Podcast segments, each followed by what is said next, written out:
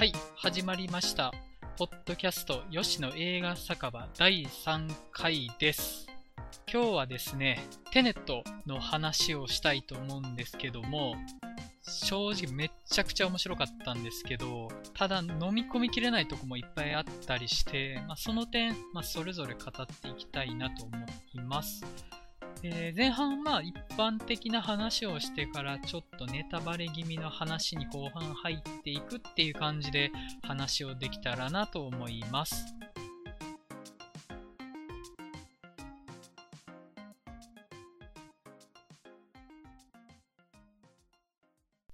まず映画館なんですけども大阪在住なので初回が109シネマズエキスポシティのレザイマックスで見ました。これがあの18日の初回8時45分の回なので、一般的なレベルでは 一番早い回ですよね。午前0時とかを省けば一番早いタイミングで見たかと思うんですけど、えっ、と、で2回目がナンバパークスで見たんで、で、ナンバパークス、あんまり話題にはならないんですけども、えーとめちゃくちゃいい映画館なんですよ。映写もいいし、音もいいしで、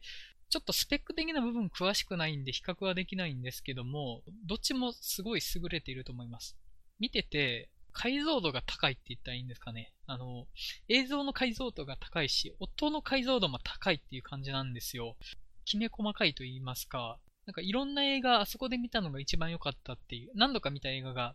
ナンバーパークスで見たのが一番良かったなって思う作品がいくつかあって、たまに関西の他の映画ファンの方と話した時とかだと、同じようになんばパークスはいいっておっしゃってる方いるんですね。隠れた名映画館だと思います。はい。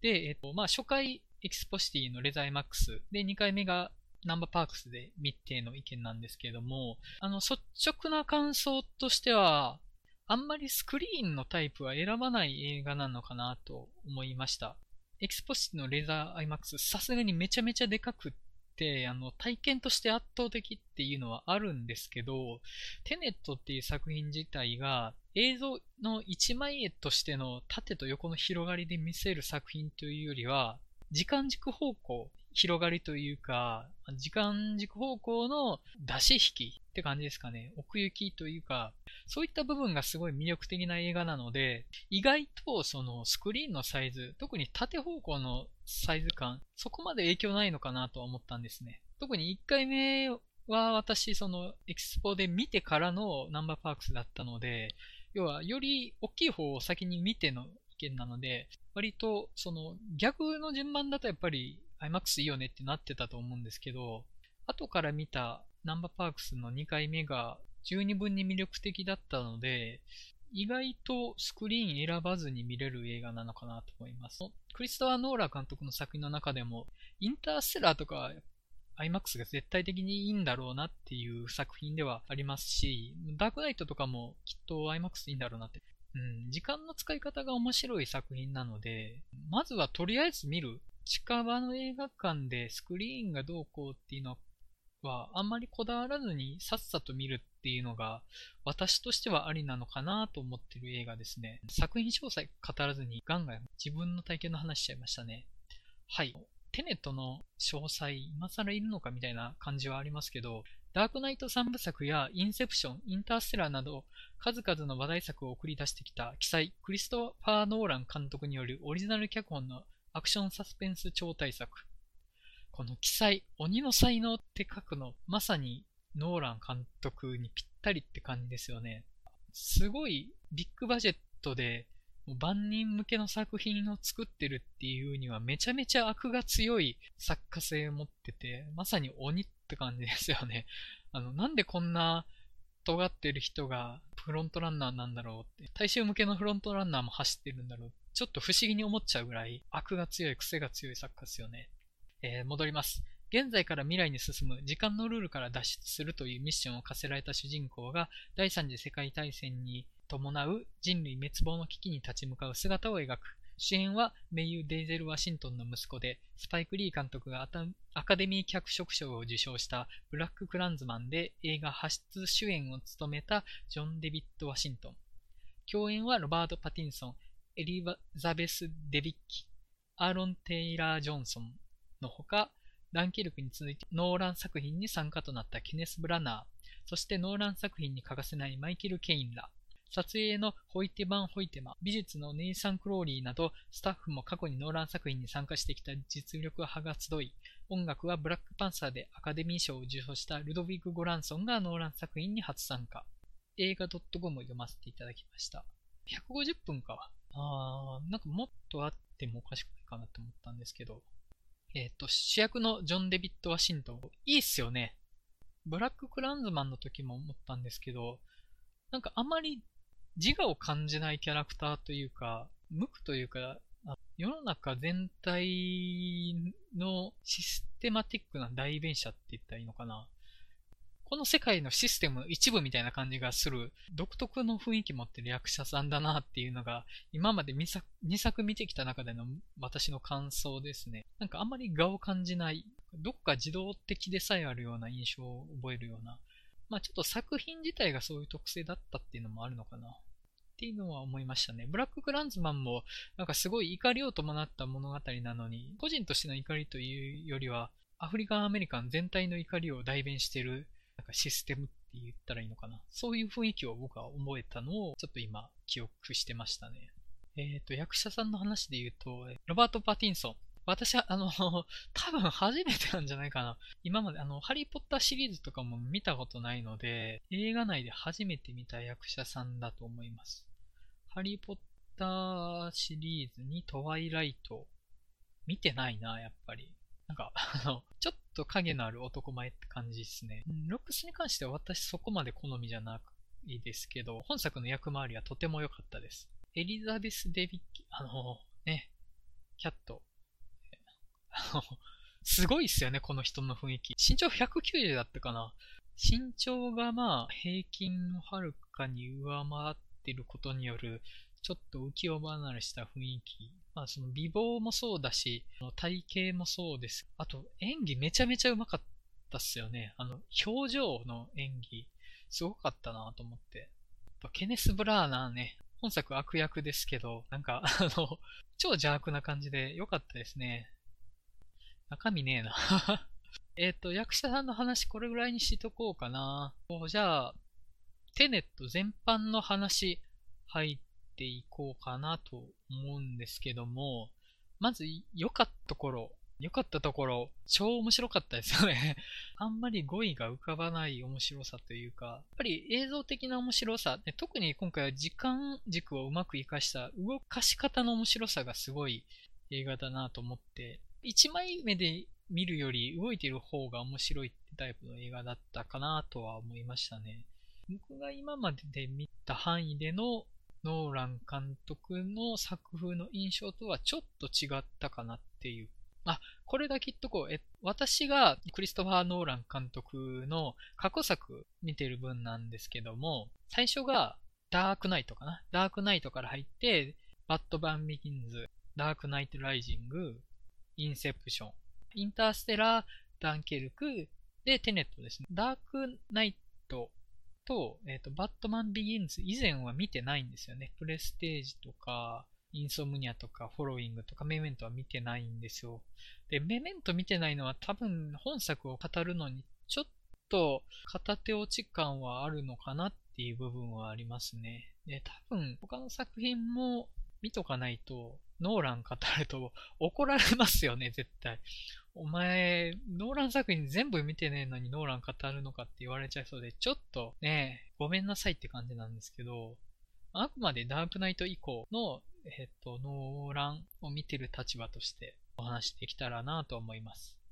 正直、ノーランファンではないんですよね。うん、これはね、後々お話できればなと思うんですけど、ノーラン監督の作家性が微妙に肌に合わない部分はある、正直。んですけども、やっぱりね、面白いんですよ、圧倒的に。面白いものはやっぱり見たいし、あの、後に残るんですよね。やっぱりね、もうクリストファー・ノーラン映画公開っていうのはお祭りなので、映画ファンにとっての、これを逃す手はないって感じですよね。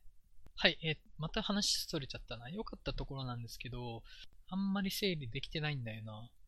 考えながら配信するなって感じっすよね。えー、っとね、やっぱ映像が面白いっていうタイプの作品で、ここがすごいっていうのが一番初めに出ないんですよね。わ、どん、出ね、わ、びっくりした。あんなに面白かったのに。えっと、まあ、その、時間逆行を活かした、まあ、ストーリーとアクションですよね。は、やっぱりめちゃくちゃ面白いですね。どうなってるのっていう、すごい見せ物を見るって意味合いでの面白さもあるし、まあ、物語の SF 的構造を辿っていくっていう、まあ、本当に SF としての面白さっていうのもいっぱいありますし、アクションとしても、正直あの、よく言われてることかと思うんですけど、ノーラン監督のアクションって見にくいっていうふうによく言われると思うんですけど、僕も正直今までそうは思ってたんですけど、本作はアクションすごい見やすくて良かったっすよね。逆回し、活かしたっていうのを見せる上で、アクションがちゃんと見せれないと、逆回しがうまいこと生きてこないっていうのも、絶対的にあったのかなとは思います。必要に求められてっていうのもあるし、まあ、単純に普通にアクションとして良かったっていうのがありましたね。あと、まあ、その、時間を使ったサスペンスとしての面白さが本作の大きな魅力ですね。なんか語れば語るほど足りない部分が出てきちゃうというか、やっぱりその映像を見ての結構言語化しがたい感動が本作の圧倒的にメインの魅力なので、正直これ良くないと思うんですけど、いいところは言語化できないけど、好きじゃないところはめっちゃ言語化できるんですよ、ノーラン作品。あ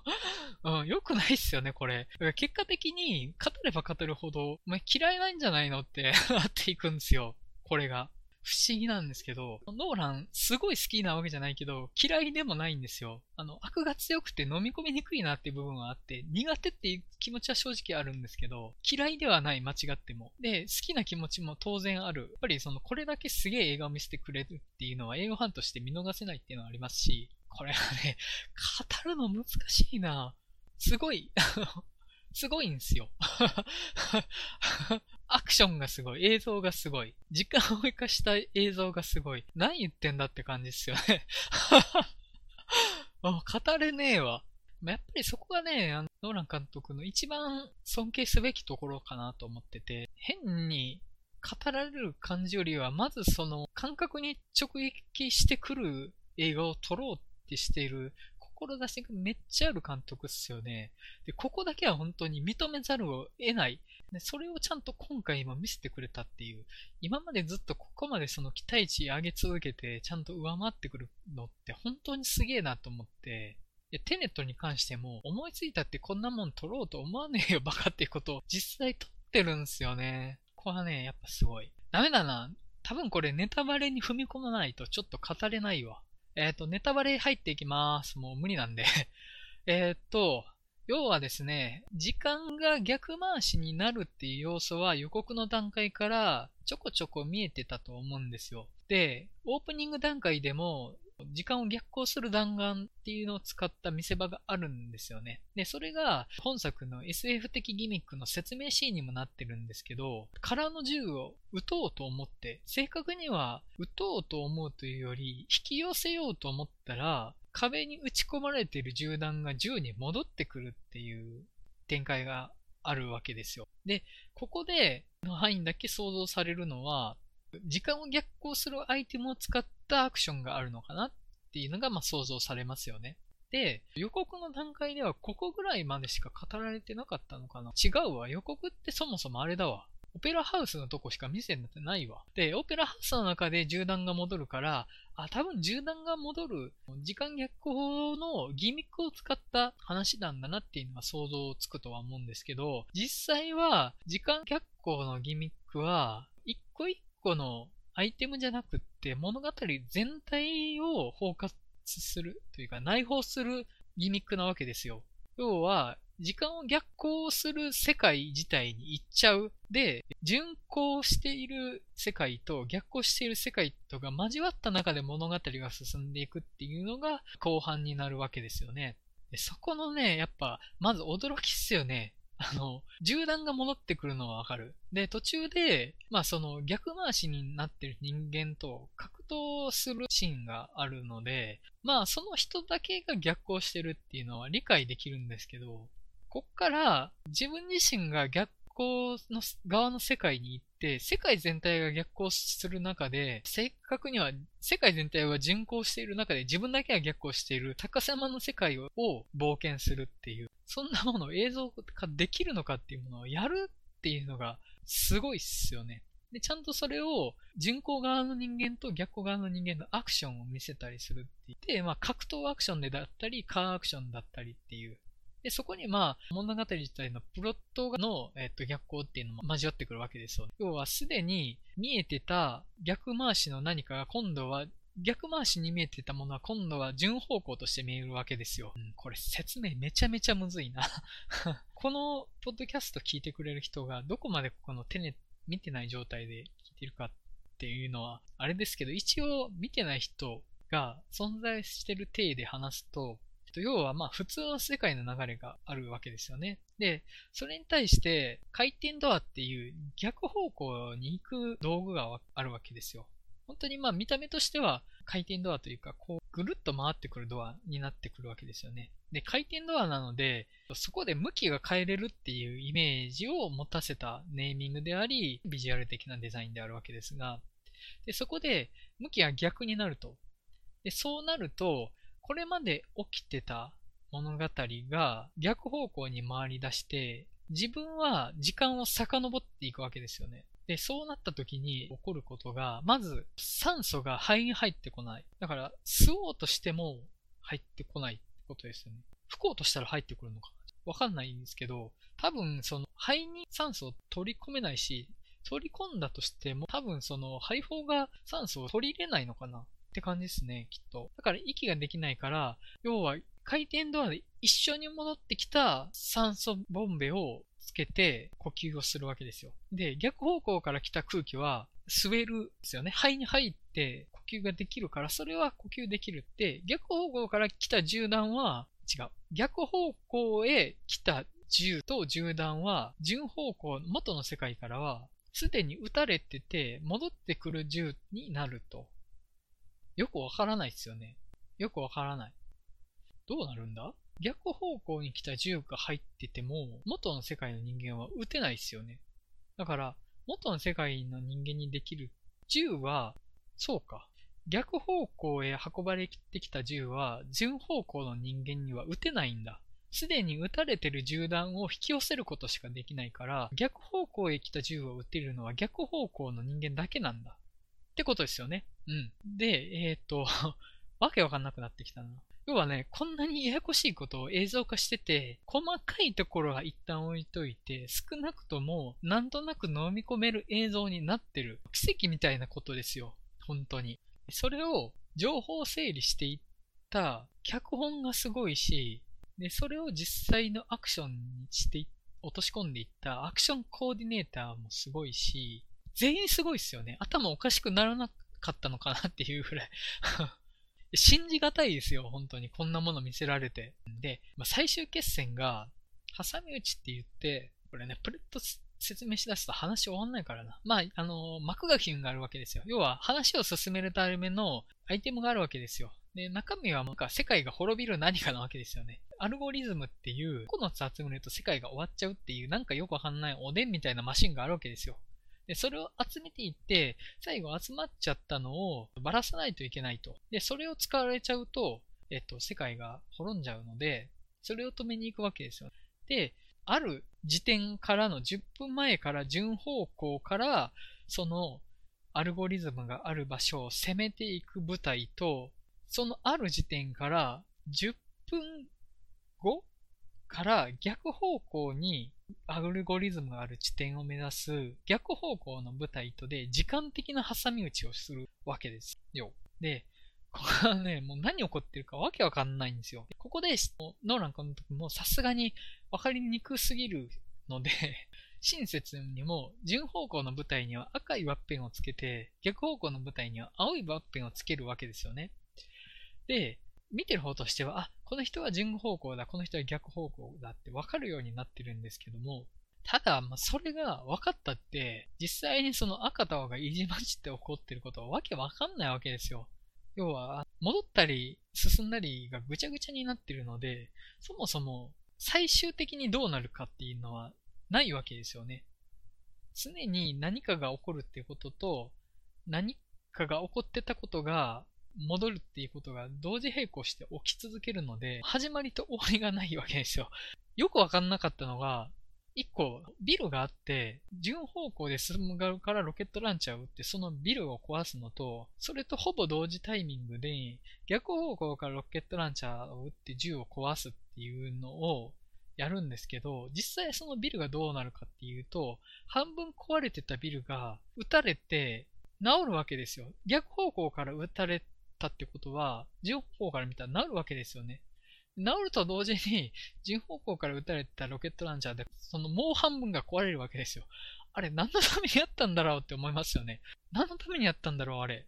わかんないんですよ。で、壊れる壁に吸い込まれていく兵士とか、本当にね、もうこれ映像で見ないと意味がわからない。意味がわからない、本当に。ただ、何かすごいことが起こっていて、これを作った奴らは頭がおかしいってことだけはわかるっていう あのね、最終決戦があるんですよ。で、また、これ、他の人に聞いたあれなんですけど、ある時点へ向けて、前10分から進むのと、ある時点へ向けて、あと10分から戻っていく10分10分のが最終決戦なわけで、点点なわけですよね。で、点と逆向きの点だから、合わさったらテネットなわけなんですよ。前、ノーラン。あざといことすんなって感じですよね。もうそれ聞いたときね、おえって、正直ちょっと、こだわりが気持ち悪いなって思いましたね、ちょっと。すごい、本当に。すべてを作り込んでいくっていう、なんか病的なこだわり、ここまでやるから作れたんだなっていう異常な世界ですよ。でこれを映像で見ている自分、もう普通に追っかけたらもう混乱しかしないので、ただ混乱しかしないんですけど、ノーラン監督作品が僕が今まで見てきた中ですげえ親切だなと思ってるのは、キャラクター、特に主人公ですよね。主人公の主観だけ追い続ければ、なんとか話は終えるようになっている。ここが親切なところだなと思うわけですよ。で、本作でも、その主人公の主観が書ければ、話は何とか終えるようにはなってる。と実際主人公自体も常にその事態に対して混乱し続けてるわけなので、主人公も我々と同じ立場なわけですよね。だから、えっ、ー、と、要は、主人公が、まあ、とにかくわからないなりに物語に、その、事態に追いつこうとしてるっていうのは、観客と同じなので、それと同じ目線で見れば、なんとか話は終えるわけですよ。なわけで、それ、あの、なんとか主人公目線で話をギリギリ追いつきながら、もう意味のわからない映像を見せられて、ラストへ向かっていくっていうのは、本当に急な体験。すごいですよ。これは。で、ここまでが1回目の主張なわけなんですけど、1回目のラストでね、ニールっていう、まあその主人公のパートナーにキャラクターがですね、まあ要は、あの、最後死ぬわけですよ。で、最後死ぬっていうのも、逆方向の世界で主人公を助けて、生きてたところから、最初死んでたのが、生き、生き返って主人公を助けるっていう風な逆方向の向きで現れて、主人公を助けていくわけなんですけど、で、もう一回その後で、ニールは順方向として、もう一回主人公を助けるわけですよね。で、主人公を最後順方向で、最後の最後に助けて、で、この後までやるのこ、やることがあるって残って、どっか行っちゃうわけなんですけど、要はこの後ニールが何をするかって言ったら、逆方向の世界に行って、今度は主人公を助けて死ぬっていう役割が残ってるわけですよ。で、それはもうどうしようもないわけですよね。この時間を逆方向に進む動向っていうのは、最後死ぬ地点だけはどうしようもなく動かないわけですよ。だから、ニールは何度か順方向に行くことと逆方向に行くことを繰り返しているキャラクターなんですけど、死ぬ地点だけはもう絶対なわけですよね。そこだけ動かないと。でそこに向けて、ニールキャラクターは行動してたっていうのが分かっていくと。で、それが雑な言葉ですけど、エモいんですよね。自分が死ぬことは分かっててそこに行くっていう。そこに向けてずっと積み重ねていくわけですよ。で、で、結局ニールは、えっと、主人公が本編の後で未来で出会うキャラクターだと。で、主人公が、えっと、世界を救うためにニールを誘って、ニールはそれに伴って、逆方向で、えー、本編の時間帯まで戻ってきて、もう一度順方向として主人公と一緒に行動して、まあ、逆方向に行って、もう一回順方向に行って、最後逆方向に行ってかっていう、まあ何度かそこを繰り返すんですけど、要は死ぬって分かってるキャラクターが、そこに向かって未来からやってきてると。で、そこで主人公とニールがどういう関係を紡いでるかっていうのは空白なわけですよね。絶対的な空白ですよ。未来だから。この物語は本編の終わるタイミングが最後の時点なので、主人公目線ではそこから先には進まないわけですよ。ただ、ニールだけは、その先に存在していて、あの、主人公が本編の先に進んだ後で物語があるっていうことがわかると。っていうのが推察されるわけですよ。それがね、やっぱあの関係性萌え文脈で見るとすごいいいわけですよね ロバート・パティンソンの美貌も相まって、良さみがあるわけですよ で、2回目はね、このニール目線で見るとね、物語全体の1回目では理解しきれなかった SF ギミックの理解と、その関係性萌えっていうのが煮詰ま、より煮詰められるわけですよね。初め会った時のね、ダイエットコークを勧めるところで、なんだっけ、ソーダしか飲まないんだ。で、知ってるぜみたいな顔するわけですよね。それ、あの、それを返されたらニールが。ここがね、あの、自分だけ分かってる何かを確かめる仕草みたいなのがね、2回目見ると結構グッとくるわけですよ。あとは、まあ、シンコと初めて会った時の握手。もうちょっとね、名残惜しい感じというか、これこれみたいな感じがあるわけですよ。うん、そこが、うん、いいっすよね。あと、ま、そこから先進んでいく物語、どういう思いで、ま、主人公のことてたんだなっていう、まあ、そこを想像させる、うん、あの、奥行きがあるというか、まあ、もう完全に余白ですよね、そこ。もう描いてないから、こっちが勝手に想像するしかないわけですけど、そこの余白は本当に味わい深い映画だなっていうのは思いましたね。あと、その、主人公が名もなき男なわけです。で、これ、一回目本編見てる間気づかないんですよね、最後のエンドクレジットで名前がなかった男だっていうクレジットが出るまで気づかないわけなんですけど、あの、優れた活劇映画って主人公の名前を必要としないものなのかなっていうふうに思ってるんです、僕は。で、要はその主人公が常に主観で走り続けるので、名前を必要としないわけですよ。名前っていうのはその客観のために存在してるわけじゃないですか。その第三者目線で他の何かと条件を区別するためのものなので、物語が常に主観でアクションし続ければ、名前は必要としないっていうのがよくわかるわけですよ。本作は、あ、そういえば、本当に最後になって思いんですけど、主人公の名前なかったわって最後に思い出すんですよね。これがいいなって本当に思うわけです。で、同時にそれは名もなき男っていうのは、主人公と一緒に、この物語全体の不可思議すぎるギミックに混乱し続ける観客、私たちの視点とも重なるわけですよね。そこの味わいがすごくある。誰かではないって感じ。主人公は私たちの目線であると。で、そうなると、ニールはもうどうしようもない他者っていうのもまた あの、我々ではない、どうしようもない、絶対的な他者であるっていうのがまた関係性も的に美味しくなるわけですよね。なんかね、ノーラン監督、今までこういう作品の作り方知ってなかったイメージだったんですよ。なんか哲学的な善悪とか親子愛とかは描いてきてたイメージなんですけど、なんか関係性萌えってやってなかった？ああ、でもダンケルクはそうなのかな？ダンケルク結構関係性萌えで見れちゃ見れるか。見てて誰かが関係性萌えの何か埋め込んどくといいっすよって、誰かがリレージェしたのかなとか思って、ノーラン監督本人だけだとそういうのをあんまりそこまでやらなそうかなっていうイメージがあって、もう勝手なイメージっすよ。ごめんなさいね。って感じっすね。本当に、あの、圧倒的。な体験をさせられる。特に2回目見た時が、要はすでに結果が分かってることを遡って見てるっていう、まさにそのテネットの体験に重なるわけですよね、2回目見るっていうのが。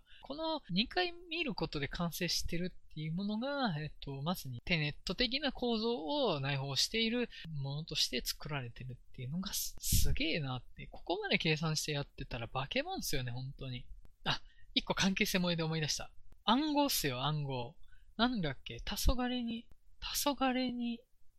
黄昏に切る酔い余韻に友なしだっけ？あ、黄昏に生きる余韻に友なしだ。がね、これ この暗号って、過去から戻ってきて、要は世界を救うための組織を作るための黒幕になる主人公が決めた暗号っすよね、多分。で、ここで、黄昏に生きる余韻に友なしっていう、なんかの詩だったかな？っていう風に人に聞いたんですけど、黄昏何かって言ったら、要は本編以降の世界ですよね。本編は、その日が昇っている間の世界で、で、本編外の世界は、要は黄昏ですよ。日がない世界ですよ。で、要は、ここで太陽とは何かで、友なしの友とは何かって、もうズバリニールのことっすよね。だから本編の間はニールはいたけども、本編の最後を境にニールはいなくなってしまうから、黄昏であり、容易に友はいないってことですよね。エモくないですか？やばいでしょちょっと美ンタラタラすぎるでしょどんだけ思い焦がれてんだよって感じっすよね。あの、これ気づいたときやべえなこれってなりましたよね。よくこんなものを埋め込んだなって。はかどりますよね。何かが。あの、生シニールで何かがはかどりますよね。すごい。どこまで話してたっけ？すごいっすよ。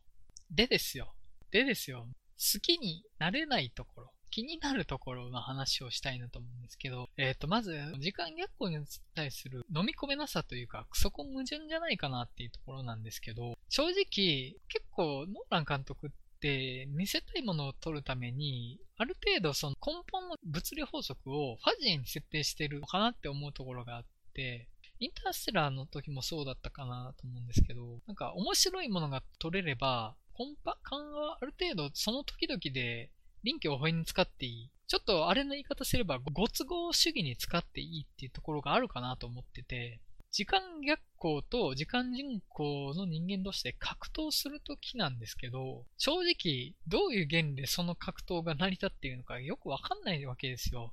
例えば相手を投げようとしたら、投げ飛ばそうとしたら、でも向こうからしたら引き上げられてるわけですよね。あの倒されてるとこから。じゃあ投げようとしてる意味あるのかなというか、そもそも投げようとする力を加えて、相手の主観としては引き上がってきてるわけだから、力ってどうかかってるのかなって。そもそも力なんてかかってないんじゃないかなって思えちゃうんですよね。パンチしたとしても、当たったとしても意味ないというか、それ自体は当たったんじゃなくて、すでに引いてきってる順番だから、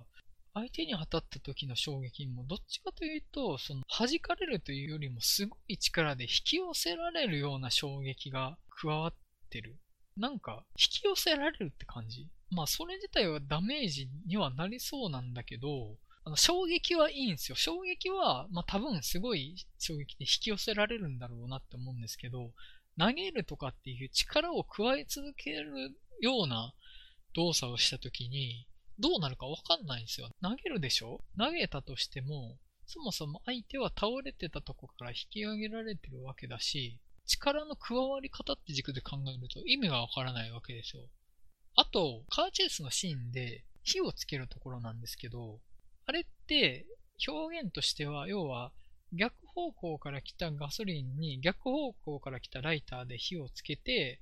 要は逆方向から来た車に引火して爆発すると。ただ、爆発したとしても、その元の方向の世界の空気は、その逆方向から来たガソリンによる爆発によって冷やされるから、車全体としては冷却されていくわけですよね。だからまあ主人公は低体温症になったってことなのかなと思うんですよ。要は、逆方向から来たガソリンに火を作るためには、逆方向から来たライターじゃないと火はつかないってことなのかなと思って、だって、あのライターは間違いなく逆方向から来てますよね。敵役の名前忘れちゃった。セイターが持ってたライターが火をつけたわけだから、あのライターは間違いなく逆方向なわけですよ。ということは、あのライターは冷却してるわけですよね。周りの空気を。熱を吸い取ってるわけですよ。ということは、元々の世界のガソリンには火がつかないわけですよね。だからあのガソリンは間違いなく逆方向から来たガソリンだと思うんですけど、で、ただ、そもそもライターに火がつかないんじゃないかなと思って。だって燃焼なわけでしょ。燃焼するためには酸素を吸わないといけないわけですよ。でもそもそも逆方向の酸素は吸えないって言ってたじゃないですか。それは逆方向の世界に来たら順方向の酸素は吸えないわけですよ。だから呼吸ができないっていうことは燃焼もできないはずなんですよね、きっと。ですよね。この理屈多分合ってるはずなんですけど、でも火はつくんですよ。で、ついてしまえばガソリンにリンクもするし、車に火がといて爆発するわけですよね。ただその炎が冷却するのは、いや、違うのか。でも、冷却されるって言ってるから、だから、そもそも燃焼するためには酸素を吸うわけだから、逆方向の酸素だと冷えるってことなのか。えっと、違う。えっと、だから、逆方向から来たライターで使って順方向の酸素の中でライターをつけると冷却されるわけか。そうだ、そうっすよね。そうっすよね。きっと。から、いや、それでいいのか？それでいいのか？わからん。うん。なんか、とにかくアクション周りはいろいろごまかされている気がする。っていうのが、まあある。うん、このあたりはね、本当にね、ドラえもんみたいなもんだと思って見ないといけないかなと思って、要は、あの、回転ドアっていうのは、時間逆方向入り込みドアなわけですよね、ドラえもんっていうところの。で、細かいところ、ドラえもんで細かいところを気にしないというか、ドラえもんは面白おかしい話を描くために SF ギミックを使ってるわけなので、クリスタファー・ノーラン監督も、かっこよくてワクワクする絵を撮るために SF ギミックっていうのは存在してるわけですよ。だから、かっこよくてワクワクできるものを撮れないのであれば、その SF ギミックは嘘をついた方がいいわけですよね。ノーラン監督の哲学にのっとった映画を撮るのであれば。だから、え、本当にドラえもんぐらいのノリで見といたらいいのかなと。多少の無人とかは、ある程度ファジーに捉えていくべきもの。でもっと言うなら、ドラえもんというより、本当にジョジョっすよね。あの、ジョジョの時間操る系のスタンドのなんだかよくわからなさ って、めっちゃあると思うんですけど、本当になんか、とにかく、なんとなく面白くなるのであれば、その方向に面白くなる方向で解釈すればいいっていうので使ってるのかなっていう感じ。で、それは正しいと思います。そっちの方が面白くなるから。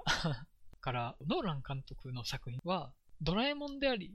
ドラえもんというより、藤子 F 不二雄の少し不思議世界、かつジョジョぐらいの感じで見たらいいのかなっていう。で、今回のテネットもそうっていうのが覚えたことですね。あと、あの、すごい気になっているのが、最後の対決なんですけど、前10分と後ろ10分から2分間のサンドイッチにして、破局の時間っていうものを追い詰めていくわけなんですけど、あの10分っていうのは、あれか、なんか大爆発があったっていう情報が入ってきてて、その大爆発のタイミングには何かが起こってるはずだから、その10分前と10分後から挟み撃ちしようとしてるっていうわけか。うん、そうだよね、きっと。ただ、ただっすよ。逆方向から来た味方は頑張りますよ。成功してるわけだから。成功してるって確信があるわけだから、頑張れると思うんですけど、敵はやろうとしてたことが、主人公側によって阻止されてるってわかるわけですよね。逆方向に進んでる敵からしたら。やる気なくさないのかなと思って。ねえあの、主人公チームは、その、要は、運命みたいなものに、すごい誠実であろうとしてるし、おそらくあの部隊が全員そう教育されてるわけですよね。どうなろうがとりあえずやり遂げると。起きたことは仕方ない。やり遂げるっていう哲学を教育されてるわけだから、順方向の奴らは分からない未来に対して頑張るけど、逆方向の奴らは分かりきってる未来に対して遡っ、分かりきってる過去に対して遡っていくわけですよ。それはできますと、主人公の舞台は。そう教育されてるから。敵チームは正直ただのマフィアなわけですよね。で、分かりきってる過去に対して頑張る動機あるのかなって思うわけですよ。で、しかもその敵チームのマフィアの奴らっていうのは、どういう命令を受けてあれをやってるかっていうのはよくわかんないわけですよ。で、セイターがやろうとしていることは結局、自分が死んだ後に世界が存在しないようにっていう、超でっかい自殺をしようとしてるわけですよね。で、それに対して、俺が死んだら世界を滅ぼすからお前らやれって言ってるわけないじゃないですか。ただのマフィアなわけだから、ロシアンマフィアなわけだから、あくまで利益のためにボスの命令を聞いてるはずですよね。ということは、世界の破滅に付き合ってるわけじゃないんですよ。とにかく、やれと言われてるわけですよね。で、未来に対する、その運命に対する誠実さとかも絶対教育されてないわけですよ。敵を殺したらいい、目的を遂げたらいいだけしか与えられてないわけだから、そんな奴らが逆方からから、すでに自分たちが失敗している過去に対して、遡っていく、やる気って湧くのかなと思って。うん、なんか、お前ら真面目だなと思って。あの、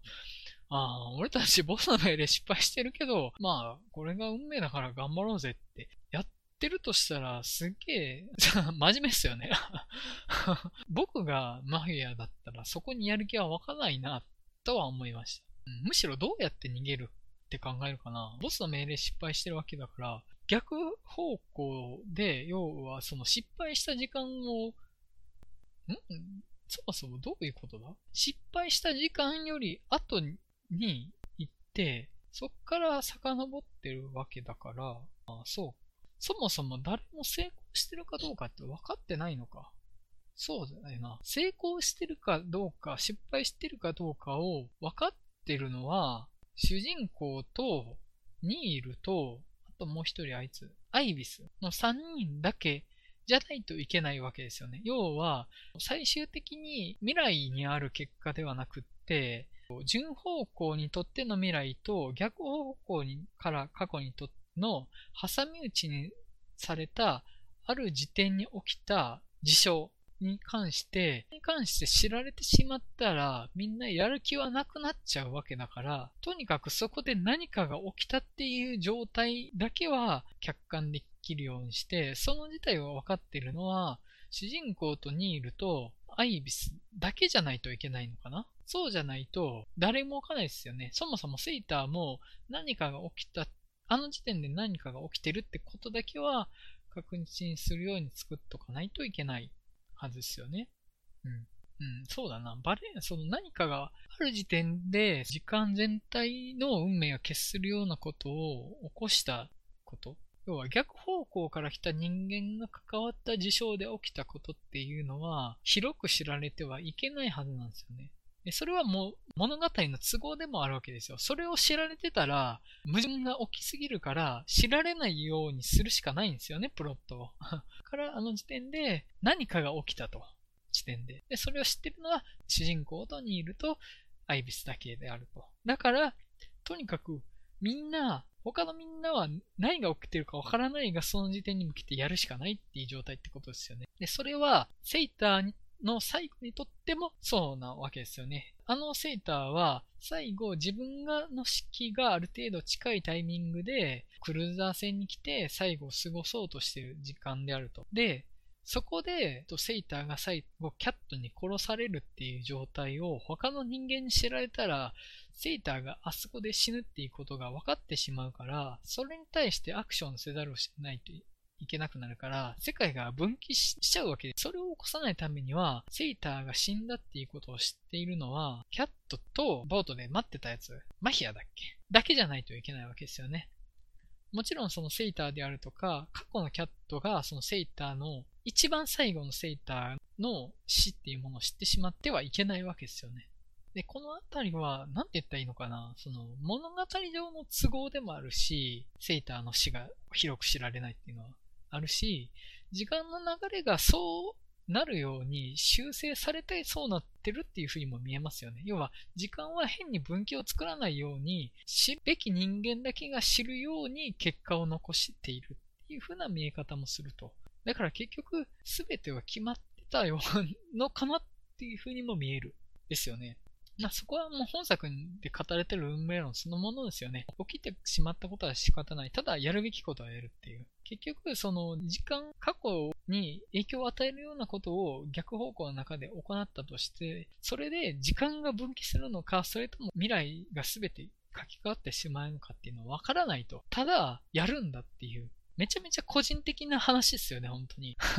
めっちゃ世界系だなと思います。ごくごく一部の人間たちの認識が世界全体に影響を与えていると。で、世界っていうものはあくまで背景であるっていう風な描き方だなと思って、あの、すごい世界系な話だなと思ったんですよ。我々の認識で世界が決まるのだなっていう。それは結構ね、割とノーラン監督全般に共通してる部分なのかなと思ってて、インターステラーとかもそうだなと思ったし、ダークナイトトリオジーもそうだなと思うんですよ。バットマンが持ってる倫理観と、バットマンの周囲にいる人間、そのバットマンの仲間もそうだし、バットマンの敵もそうなんですけど、その非常に限られた人間たちの善悪感をもとに世界が作られていると。で、その世界の善悪感は、その限られた人間たちの決断によって、えー、なされていくっていう感じがあるなとは思って、めっちゃ世界系だなって思うんですよね、そのあたりは。世界系の定義の話とかはいいっすよね。まあ、その、しとこうか まあ、要は、よく言われてた言い方だと、君と僕の関係性と世界とが直結していて、その間の社会であるとか、間の関係性っていうものがあまり描かれないと。っていうものが世界系って言われ方。ちょっとその、あくまで僕が見聞きした中での言い方でしかないので、一般的に言われてる表現と違うかもしれないし、定義でもでもないですし、そもそも定義がされていない言葉だと思うんですけど、まあ、よくそういう言われ方がしますと。構あのオラン監督世界系だなと思うわけですよ。そこがね、えっと、テネットに関しては良かった。すごい良かったです。世界系はね、ちょっと僕飲み込みづらいなと思う時は結構あるんですけど、やっぱ時間ってテーマと世界系ってすごい相性いいっすよね。世界系の基本みたいな感じ。ですよね。おかしなところとか苦手なところの話をしようとしてたのになんか本当に話が横滑りしまくるっていうね。要は SF ギミック的には整合性は取れてるようで取れてないのかなっっていう気はしないでもない。取れてるのかもしれない。正直、自信がないです。ただまあそこも本当に面白さを優先で描いてるっていう心意気はやっぱり非常に買いたいし飲み込める部分ですね。あとここはね、ノーラン監督の正直好きになれないとこなんですけど、暴力を描かないですよね。なんかあの、かっこいいアクションとか、哲学的な善悪を描きたいっていうのはよくわかるんですけど、卑近な暴力っていうものはあまり描かないなと思って。あと、その、グロテスクで生々しい暴力。こういうもの描かないなっていう。あんま血が出ないっていうのもありますよね。バットマンのアクションとかもそうだったかなと思うんですけど。ダンケルとかもそうっすよね。戦争状態っていうもの、緊迫感のアクションを描こうとはしてるけど、戦争が持ってる汚さとか、えげつなさみたいなものはあまり描かないなっていうのがあったりとか、本作でも、まずあの、一番初めのオペラハウスのシーンで、テロリストが撃った銃が観客に当たらないわけですよ。銃弾が観客と観客の間の座席に当たってるわけなんですよね。で、あのシーンって絶対観客に弾が当たってた方が面白いわけですよ。観客に弾が当たって死んでるって分かる方が、弾が当たったら死ぬっていう弾から逃げているっていう緊迫感が出るシーンだけど、まあ、描かないんですよね。あくまで弾丸が飛び交って中を避けてるっていう描き方をしてる。この辺りの暴力の描き方っていうのは、結構古いタイプのハリウッド映画とかにあったアクション映画の描き方なのかなっていうふうにちょっと感じて、その本当に50年代、60年代の映画、アメリカンニューシネマ以前ですよね。血を描かないとかっていうのはあったと思うんですよ。主人公のアクションを描きたいから、生々しい暴力を描かないっていうのはあったと思うんですけど、そういう描き方のバランスになってるのかなと思って、あのあたりの不自然さっていうのは正直目にはつきましたよね。あとは、あの、その後主人公がテロリストに捕まって拷問されるシーンも隠しますよね。ダークナイトトリロジーでもそうだったんですけど、弾が当たって人間に体に穴が開くシーンとか、ジョーカーが鉛筆を人にに突き刺すシーンとかもなんかうまいことを動かして見せないってやってたなと思って、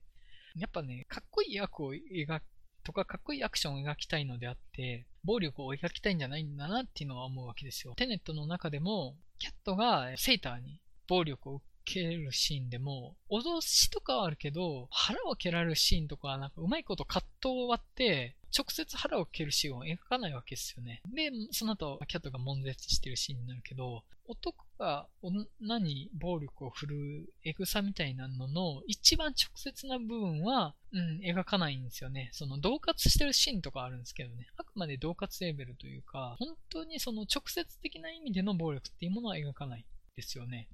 あと、血が出た状態っていうのも、弾が当たったりとか、殴られたりした瞬間に飛び散る血っていうものはあまり描かないのかなっていう風に見えて、えっ、ー、と、要はダメージ表現としてすでに流れてる血であるとか、床についてる血とかはあるわけですよ。ただその人間の体から血が出るっていうものはあまり描かないなと思って。テントの中でもすごい血の使い方としてうまかったんですよ。逆方向の球で、セイターがキャットに銃を向けて脅してるシーンで、すでに順方向の側から主人公が逆方向の世界でセイターがキャットを脅してる様子を見てて、すでに撃たれた弾の弾痕が防弾ガラスについてて、そこに血がついてるっていうのがわかるわけですよね。で、ということは、撃ち抜かれているっていうことがわかると。ね、そっから、このままでは撃たれちゃう、やばいやばいっていうのがわかるわけなんですよね。撃たれていることは間違いないと。ただ、初め受けてた銃、頭に向けてた銃が腹に向かって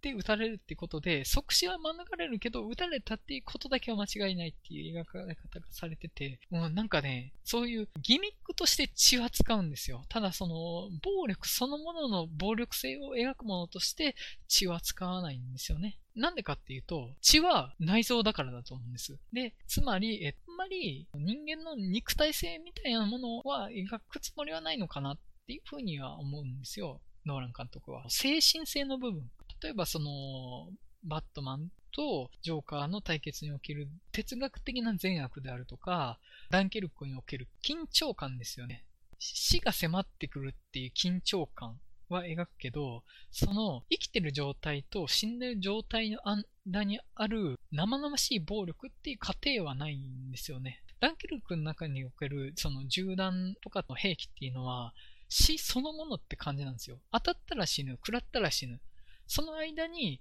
人間が死ん血を、血や内臓を体からこぼして死んでいくっていう過程はないっていうふうに見えるって感じなんですよね。僕の受け方としては。で、えっと、まあ、テネットにおいてもそういうふうに見えたという感じがしました。このあたりはね、やっぱり僕、暴力に対する生々しい描き方っていうものは、アクション映画にやってほしいところなんですよ。個人的な好みとして。やっぱり暴力の暴力性っていうものは、描いた方がいいんじゃないかなっていうものが僕の意見としてあるし、やっぱりその、漂白されたかっこいいアクションとしての暴力っていうものは、ちょっとその欺瞞性を僕は覚えてしまうところではあります、正直なところ。うん、そこは好みではないなっていうところですね。